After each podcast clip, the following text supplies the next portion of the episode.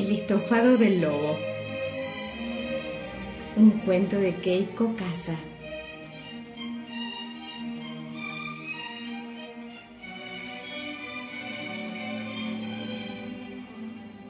Había una vez un lobo al que comer le gustaba más que cualquier otra cosa en el mundo. Apenas terminaba una comida, empezaba a pensar en la próxima. Un día al lobo le dio un antojo de estofado de pollo. Pasó el día en el bosque buscando un pollo apetitoso y finalmente vio una gallina. ¡Ah! Es justo lo que necesito. El lobo acechó a su presa hasta que la tuvo cerca, pero cuando ya la iba a agarrar,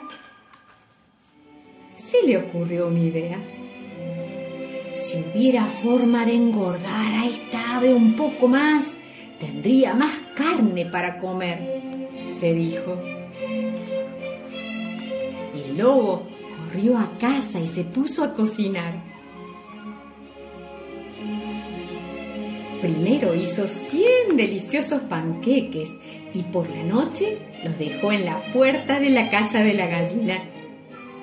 Come bien, gallinita querida, ponte gorda y sabrosa para mi estofado. La noche siguiente le llevó a la gallina 100 apetitosas rosquillas. Come bien, gallinita mía, ponte gorda y sabrosa para mi estofado, dijo.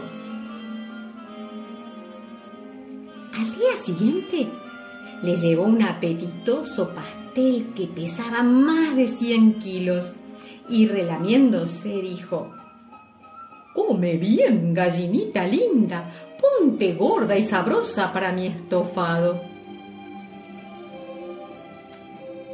Por fin llegó la noche que el lobo había estado esperando. Puso una olla enorme al fuego y salió alegremente a buscar su comida.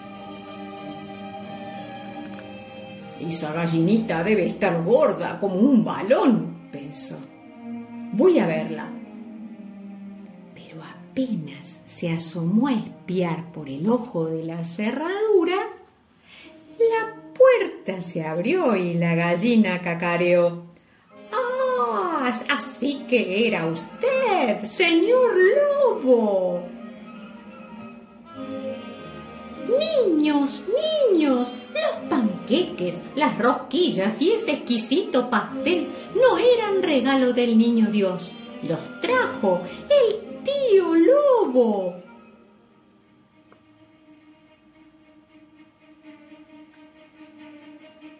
Los pollitos agradecidos saltaron sobre el lobo y le dieron cien besitos. Gracias, gracias, tío lobo. Eres el mejor cocinero del mundo.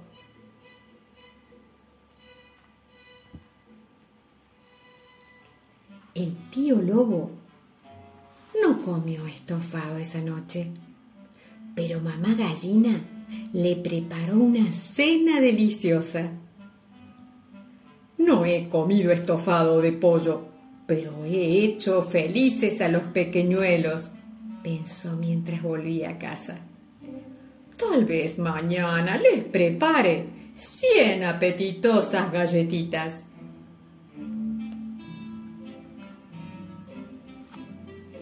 Final del estofado del lobo.